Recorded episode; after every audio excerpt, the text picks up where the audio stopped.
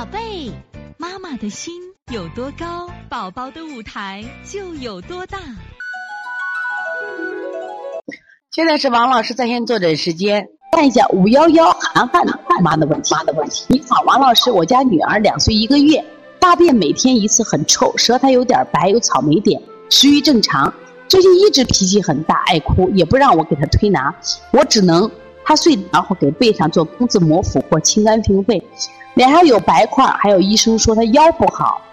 就是想咨询一下老师还需要做哪些穴位？谢谢老师，您辛苦了。你看这个孩子啊，这个大便每天都很臭。其实有臭的话啊，就不正常。因为我们讲过，完美的大便，它如果是完这进行完全的吸收过的大便，它是淡淡的臭味儿，其实真的是不臭的。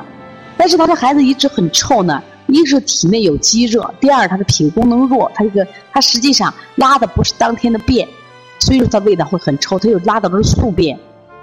你看这个孩子脾气很大。所以你做的时候是这样的，因为春天到了啊，很多孩子的肝气郁结不能得以抒发，他会发烧，会发脾气，也会影响脾胃。我们有一句话叫“肝木克脾土”呀，这是很很多的孩子都是这样的病。那么你加上清肺平肝、搓磨胁肋、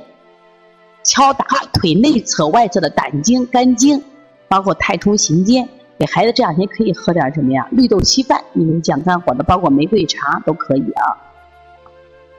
好，这节课我们又到说该说再见的时候了。每一次妈妈都依依不舍，王老师也是依依不舍，希望在这课堂分享更更多的知识。但是呢，时间是有限的，但是我想学习是无限，所以从现在开始学习小儿推拿，从现在开始学习正确的育儿理念，一点都不晚。也希望我们今天听课的妈妈能把我们所有的知识，通过自己的学习，通过自己的分享，让更多的妈妈了解。走进邦尼康小儿推拿，走进邦尼康的课堂，让我们获得正确的育儿理念。